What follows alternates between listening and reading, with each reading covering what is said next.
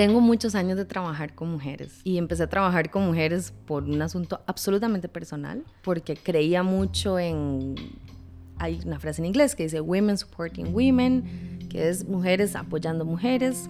Nació todo por ese mantra hace muchos años y nació ahí, pero el trabajo diario, escuchar a tantas mujeres, trabajar con tantas chicas, nuestro propósito y mi propósito es asegurar y dar todas las posibilidades de que las mujeres lideresas lleguen a sus puestos de liderazgo y por eso trabajo y trabajamos en nosotras Women Connecting y creo que a mí lo que me mueve es escuchar las historias y entender otras realidades y eso me hace entender que tal vez tengo la posibilidad de hacer este tipo de cosas y que puedo ayudar a estas chicas a que tengan una mejor posibilidad. Y eso me mueve, eso me mantiene aquí y sé que es importante y a veces me da pereza y a veces estoy cansada igual. Y cuando pasan esas cosas, cuando tengo pereza, es cuando me acuerdo de la muchacha que dijo que estuvo en Camerún ayudando a un proyecto y que no sé cuántas chicas tuvieron acceso a copas menstruales. Y bueno, ¿verdad? Entonces, eso, eso es muy personal y es ver la alegría de las otras y ver cómo evolucionan y cómo cumplen su proyecto de vida. Por ahí va. Empecemos por dar un dato súper importante. Los productos de gestión de la menstruación no están contemplados en la canasta básica y pagan un 13% del IVA. Además de eso, también hay un tema muy importante y es que el hecho de que en los hogares con menos recursos ese gasto representa hasta el 27% del ingreso diario, lo cual hace que sea inalcanzable para muchas personas, especialmente en las áreas, eh, en, las costas, en las áreas más alejadas de la GAM. Y bueno, precisamente por eso es que hay un proyecto del cual vamos a hablar hoy, Sergio. Hoy estamos con Marisela Zamora. Marisela es productora de cine y artes escénicas, emprendedora social, especialista en liderazgo y activista por la equidad de género y los derechos humanos. Fundadora de Fábrica de Historias, donde desarrolla proyectos artísticos, culturales y sociales. Además de eso, creó la plataforma Nosotras Women Connecting, que tiene el fin de potenciar los liderazgos en las niñas, adolescentes y mujeres de Costa Rica y de la región latinoamericana. Y bueno, recientemente fue directora de la Compañía Nacional de Teatro de Costa Rica. Así que vamos a estar con Marisela Zamora en otra edición del podcast La Buena Mesa. Espero que sí. Voy a llorar con que me pregunte eso. Eso, Junita, así se pudo. Cuando estuve en Costa Rica, el módulo más pequeño era el de cocina costarricense. Esto es La Buena Mesa, un podcast para compartir conversaciones que nos nutran y que nos hagan bien. Es necesario avanzar hacia, hacia esa ruta. Invitamos a personas a que nos compartan sus ideas, historias y sueños que nos puedan ayudar a construir una sociedad más sana. De una generación a otra. Yo soy Arturo Pardo. Y yo soy Sergio Leiva. Esperamos que este episodio te nutra. Marisela, muchísimas gracias por estar con nosotros acá. Estamos en un momento en el que te has estado moviendo por muchas partes y la campaña Cambiemos la regla está visible. Entonces, primero que nada, pues, eh, bueno, obviamente te invitamos porque queremos saber más, pero evidentemente está resonando mucho. Y, podemos de repente empezar un poco por ahí. La campaña hace cuánto, hace cuánto fue que salió y, y cómo se ha hecho para que esté resonando tanto. Bueno, muchas gracias por la invitación. Eh, acabamos de empezar, ha sido como un abrir y cerrar de ojos. El 2 de enero salimos con la campaña, eh, teníamos a la chola eh, ya con su cartel de cambiemos la regla, ya estábamos en todos los medios de comunicación. Eh, y pues por supuesto nuestra, nuestra campaña que está en vallas y en, en diferentes espacios que hemos logrado a través de alianzas y demás. Eh, ha sido una respuesta increíble. Realmente cuando una hace estas cosas o cuando cualquier producto de comunicación que se tire al público, siempre es un salto al vacío, porque no sabemos si va a, hacer clic con las personas. Y lo que nos ha dado una gran sorpresa, muy alegre, es que ha hecho, ha resonado muchísimo en hombres y mujeres y hemos recibido respuesta muy positiva y que además se quiera hablar del tema, porque esta es la otra realidad, no se habla de esto. Entonces fue como que abrimos un espacio donde todo el mundo decía, oh, wow, ni siquiera había pensado esto. En mi casa no se permitía hablar de esto. Entonces ya por ahí me parece que hay un gran valor de salir de hablar y de cambiar la regla. Y tal vez para explicarle a, a las personas que nos están escuchando y que no han visto esta campaña, ¿de qué se trata? Bueno, Cambiemos la Regla es una campaña que está, eh, que inicia con un, eh, un statement muy fuerte en, la- en Avenida Central de San José con La Chola, eh, una escultura icónica que en palabras de su, de su escultor Manuel Vargas dice que es la representación eh, de esa mujer costarricense, guanacasteca también, eh, luchadora que ha sacado a su familia adelante. Y ella sale con un cartel que dice cambiemos la regla. Y cambiemos la regla, que quiere decir? Que estamos impulsando el proyecto 22.421, donde lo que estamos buscando es el acceso eh, de productos menstruales para diferentes poblaciones, quitarles los impuestos y además, por supuesto, generar educación a través de la gestión de la menstruación. Y ahí es donde encontramos los dolores más grandes, eh, aparte obviamente del acceso, pero también las personas muy hambrientas por información y por ganas de hablar de esto. Bueno, eh, tal vez es importante detallar, ¿verdad?, qué es lo que incluye este proyecto.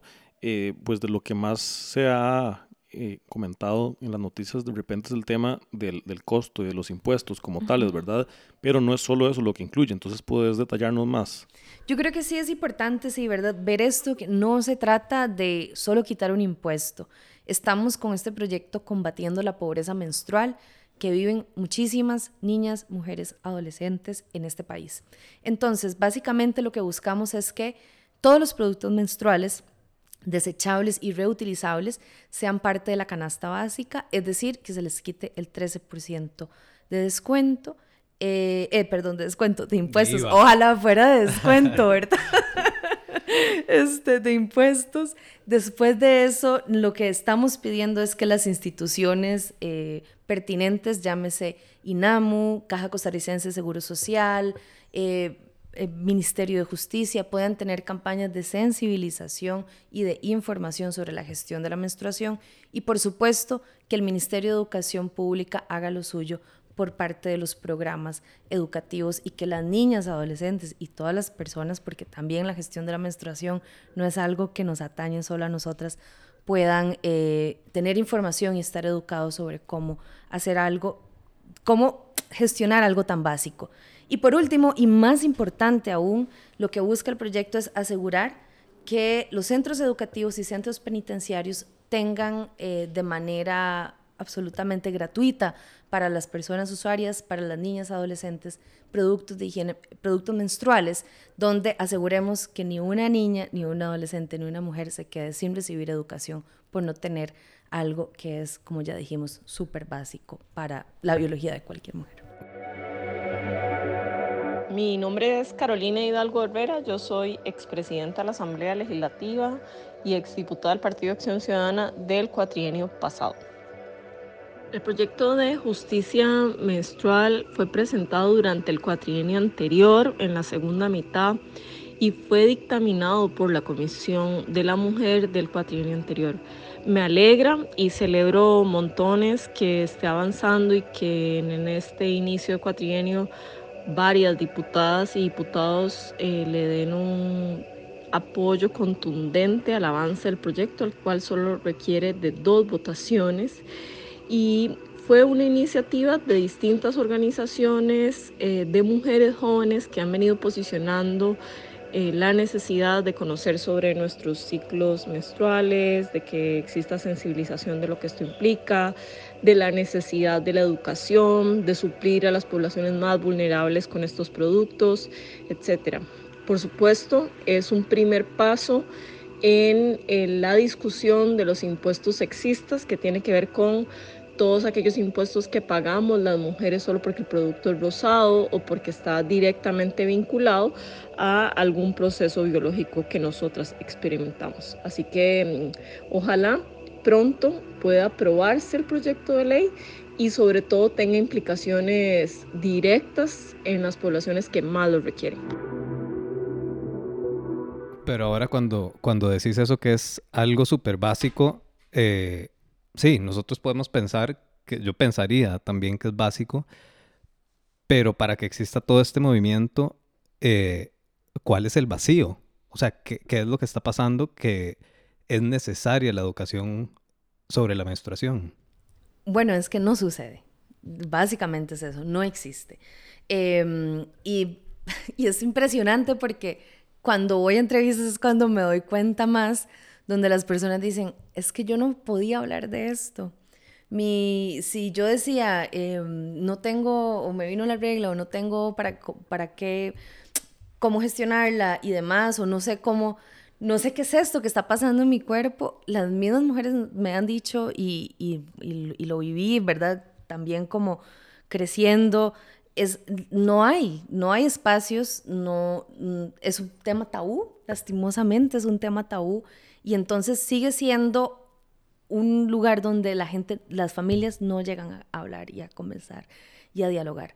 Entonces, eh, ahora veámoslo en el sistema educativo y ahora veámoslo como sociedad. Si es algo que estamos no hablando, no es que está invisibilizado. Hace poco me decían, eh, pero es algo que, que está invisibilizado. Y yo, no, no, no está invisibilizado, es que no, no está en la mirada de nadie, ¿verdad? Es decir, em, no, ni siquiera se ha vuelto a ver, está tan guardado que esta es la respuesta que tenemos. Y una de las respuestas que más me ha sorprendido es también la de los hombres, eh, básicamente diciendo, ¿verdad? Yo ni siquiera me imaginaba que esto era un problema.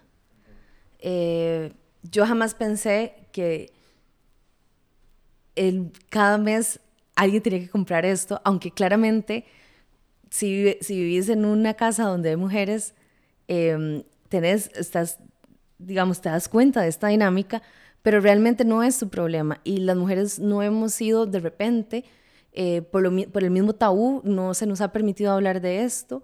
Y entonces ahí es donde vienen estos grandes vacíos de información, donde la gran respuesta esta semana ha sido, ni siquiera me lo imaginé. Y me parece importante como andar un poco más en cómo la menstruación inclusive llega a afectar a, jóvenes y, bueno, mujeres de todas las edades, pero podrías contarnos un poco más por ejemplo, cuando están en el sistema educativo, ¿cómo, cómo las afecta? ¿Qué tan importante es esa afectación? Bueno, eh, básicamente las mujeres en un periodo menstrual normal eh, menstruan entre 4 y 5 días. Estamos hablando que estamos en condiciones absolutamente normales. Quiere decir que si yo no tengo cómo gestionar eso, yo no puedo salir de mi casa, ¿verdad? Porque hay muchos riesgos de que algo, que pase un accidente, ¿no? Em, entonces, ¿qué es lo que pasa con muchas niñas? No pueden ir, ¿verdad? No van, no van a la escuela, no van al colegio, eh, o no pueden ir a la universidad, por ejemplo. Eh, en el caso de que puedan tener acceso a, educación superior. Em, y entonces podemos hablar que en un año lectivo una chica puede perder entre 40 y 50 días lectivos. Los últimos números que tenemos, que son del 2018, que son del INEC, nos dicen que 80 mil niñas, mujeres y adolescentes dejaron de trabajar, dejaron de ir a la escuela o dejaron alguna actividad social porque no tenían cómo manejar su menstruación.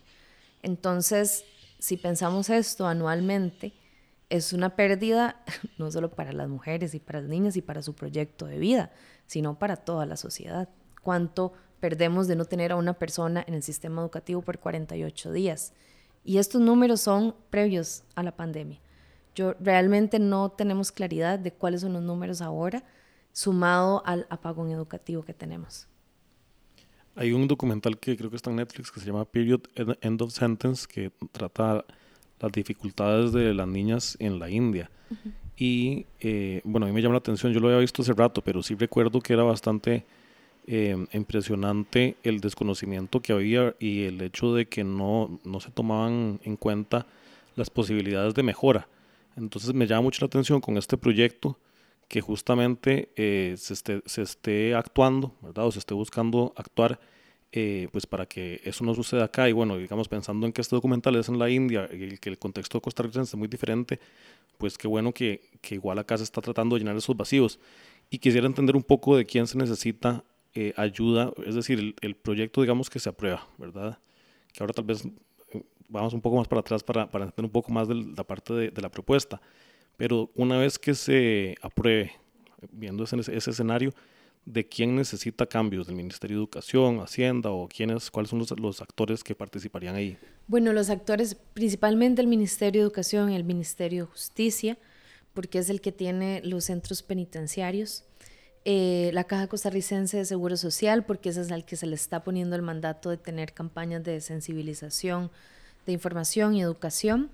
Eh, después de ahí tenemos al Instituto Nacional de las Mujeres, por supuesto. Em, y yo creo que el proyecto eh, además hace un llamado a, a, diferentes entes de la comunidad internacional, ¿verdad? Porque también se abre la posibilidad, al, tener este, este, este tema sobre la mesa, da la posibilidad de generar convenios para solucionar, eh, para solucionar esto, ¿verdad? Entonces, digamos, definitivamente se necesitan estos ministerios que estén al frente, que mm, la ley, por supuesto, que va a necesitar generar algunos procedimientos y esos procesos administrativos que tomarán un tiempo en hacerse realidad pero estos son los ministerios clave y además, si observamos, el Ministerio de Educación Pública es el gran movilizador de Costa Rica. Entonces, definitivamente ellos, ellos y ellas tienen un papel fundamental acá. Em, y por supuesto que eh, todo lo que tiene que ver con Hacienda y la disminución de impuestos y que esos temas son como muchísimo más técnicos. Pero lo que me parece más importante es que estas estos ministerios puedan ejecutar lo más rápido posible porque es donde vemos una de las desgracias más grandes y es que una niña no esté accediendo a su educación. Ahora que hablas de Hacienda, eh, estaba escuchando al ministro Nogui Acosta diciendo que ya estos productos están en, la canasta básica. Sin embargo, fuera de micrófono nos explicabas que, que, bueno, todavía no se ha ejecutado eso, pero además que no están todos. ¿Puedes detallarnos? Hay un, eh, hay un decreto presidencial que salió en noviembre del año pasado. En este decreto lo que se hace es que se incluyen algunos productos, pero no se incluyen todos los productos. Eh, es decir, solo, se incluyen los tampones, las toallas y los protectores. Em, y tenemos otra serie de productos que son copas menstruales, calzones reutilizables, eh, toallas reutilizables, este mm, diferentes, diferentes, digamos, productos que el Ministerio de Salud dice que son adecuados para gestionar la menstruación.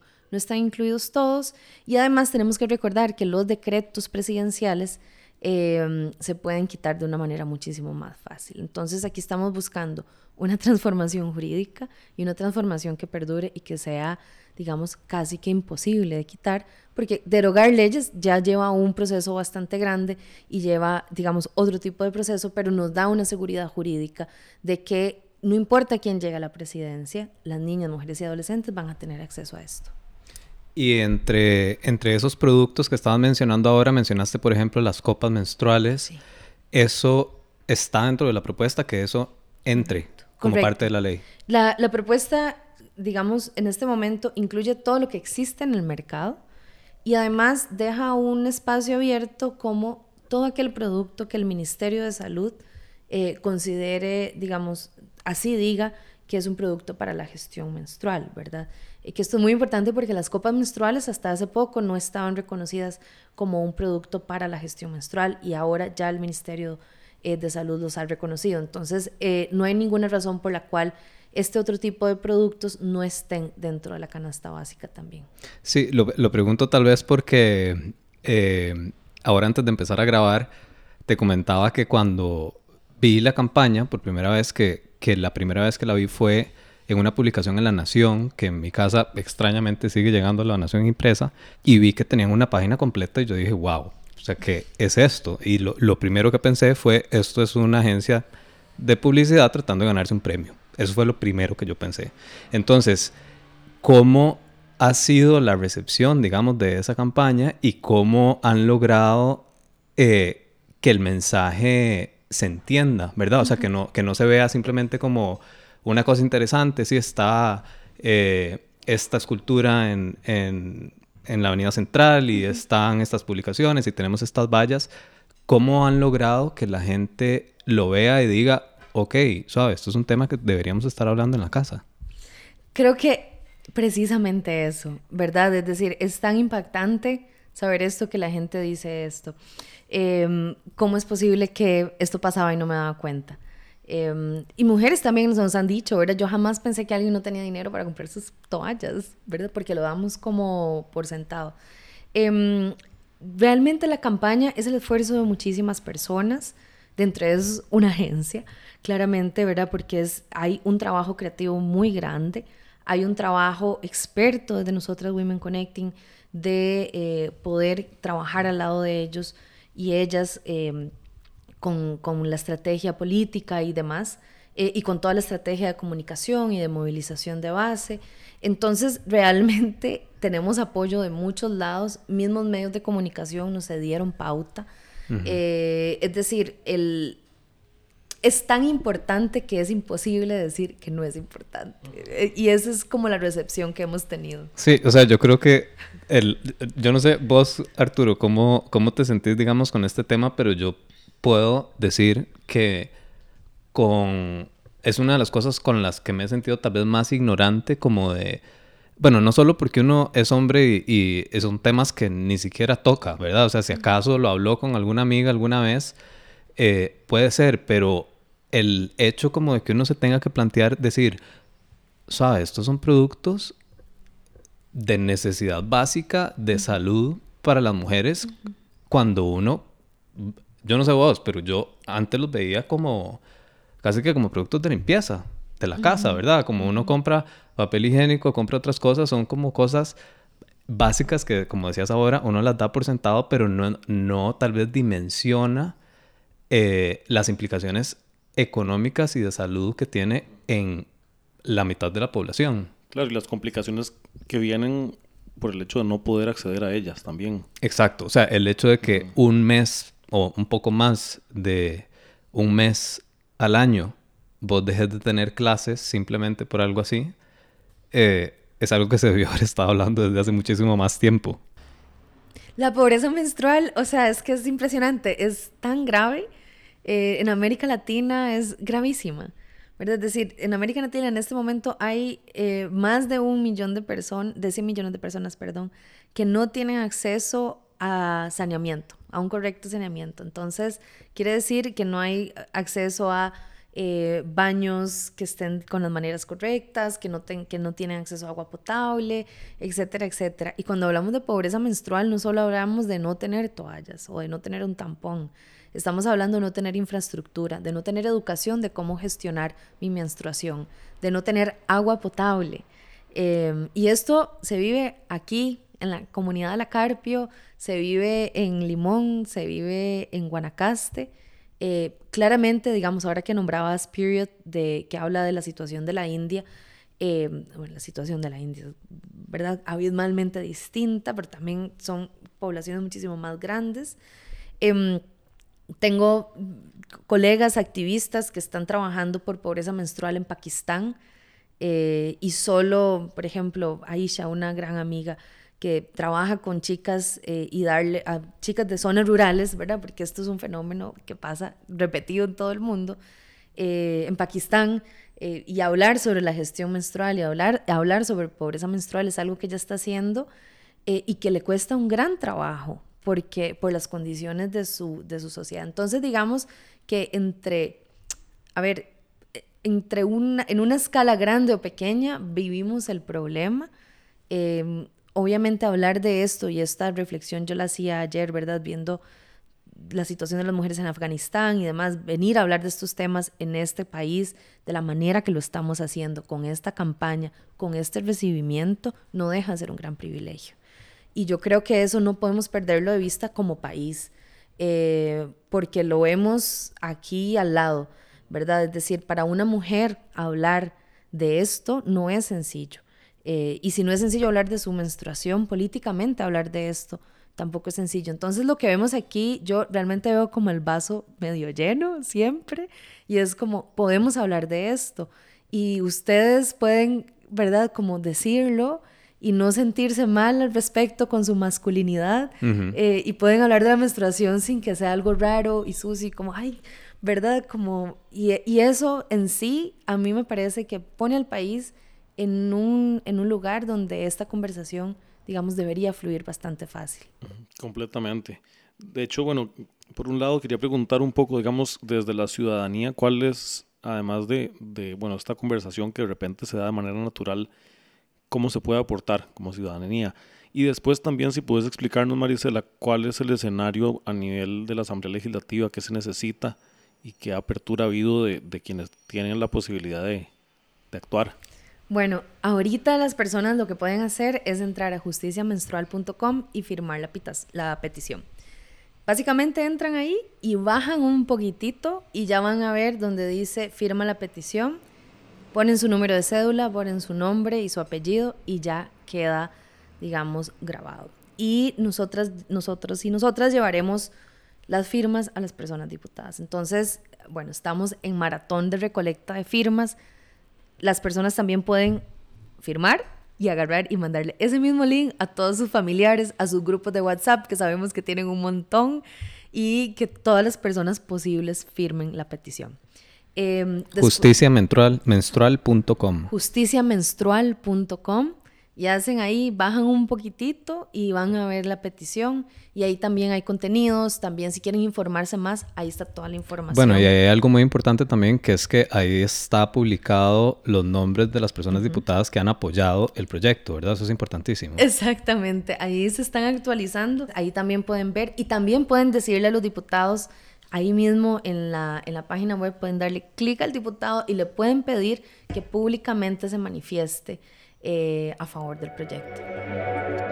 Mi nombre es Priscila Vinda Salazar, yo soy diputada de la fracción del Frente Amplio, representante por la provincia de Alajuela.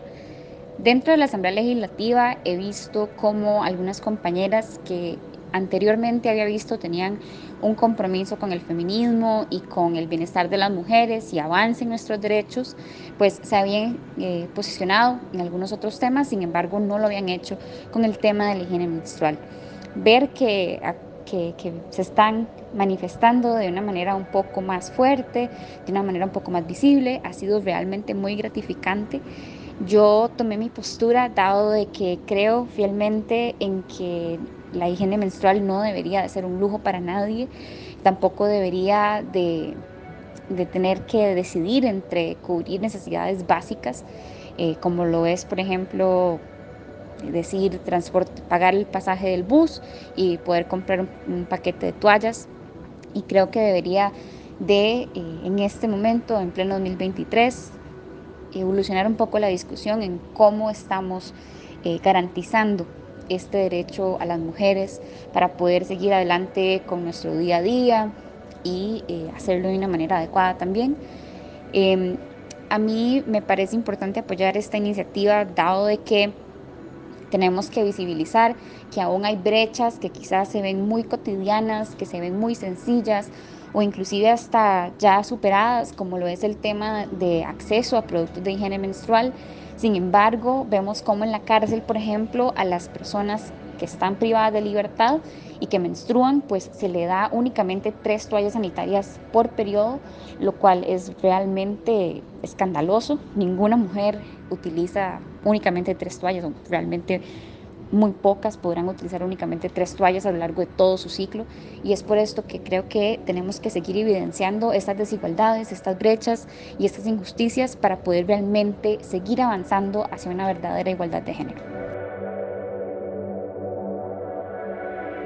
En cuanto al escenario que has visto con, eh, diputados y diputadas de, de, esta gestión actual, ¿Qué, apertura ha recibido y en qué, en qué lugar está este proyecto en este momento? El proyecto está para entrar a plenario, ya pasó con la, con la aprobación de la comisión. Eso quiere decir que ya pasó como un procesito que es lento eh, y que a veces no pasan de ahí.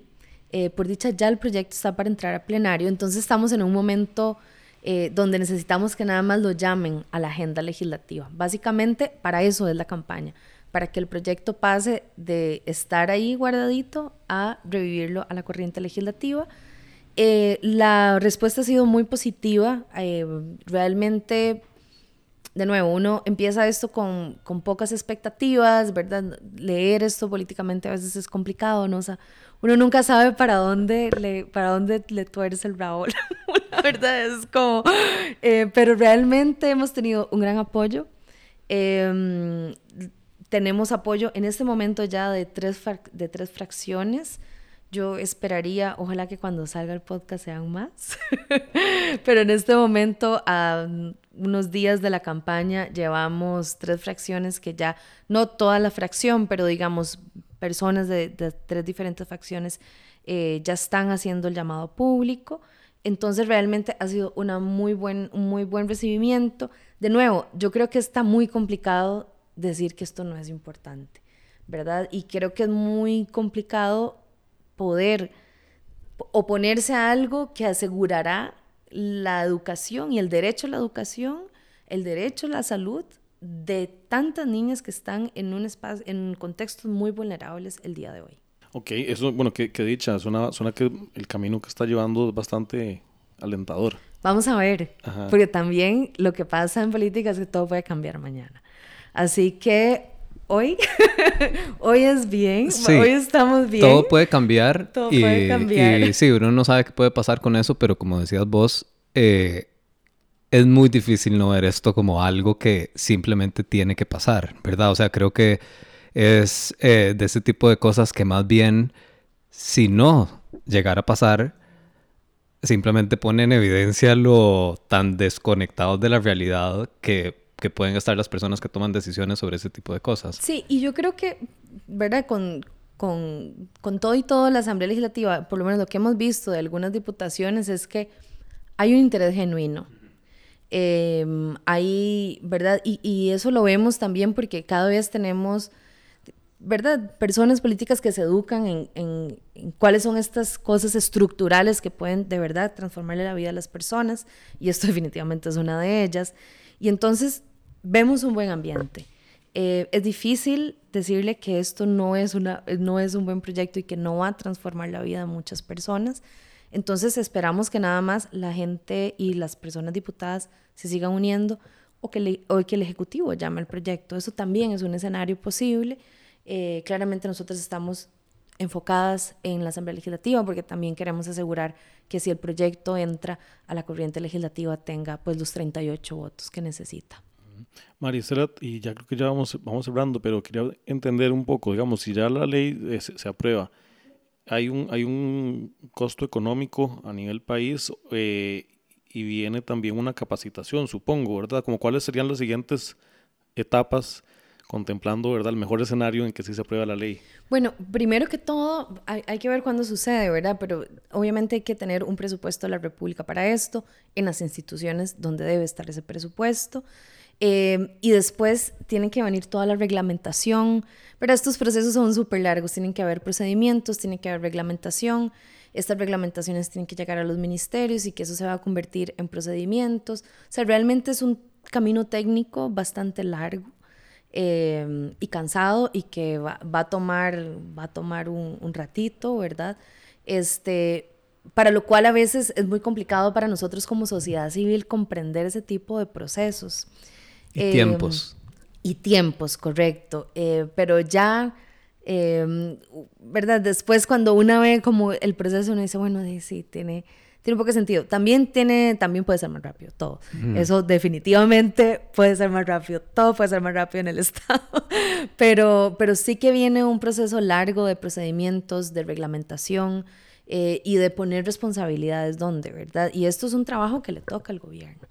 Eh, realmente, ¿verdad? Nosotras vamos a estar vigilantes, claramente siendo el control político que nos toca a la sociedad civil y nosotras como organización y las otras organizaciones que han sido parte de este proceso también, em, que, que obviamente yo sé que van a estar ahí porque si hay un grupo organizado que se ha mantenido por el tiempo son las mujeres. Marisela, muchísimas gracias por habernos compartido toda esta formación y, eh, además habernos, habernos abierto Despertarnos de la ignorancia en la que estábamos Arturo y yo. Sí, nos trajiste luz. bueno, la, campaña en general. Muchas gracias. Muchísimas gracias y muchas felicidades a, bueno, a vos y a todas las personas que están detrás de esta campaña y de, independientemente de lo que pase en la Asamblea Legislativa con esto, el hecho de que ustedes estén sacando esto a la luz, que estén logrando el nivel de atención que están teniendo, es una medallita que se pueden poner y que ya simplemente está logrando que la gente hable sobre un tema que no se habla. Recuerden visitar el sitio justiciamenstrual.com y nos escuchamos en el próximo episodio de La Buena Mesa.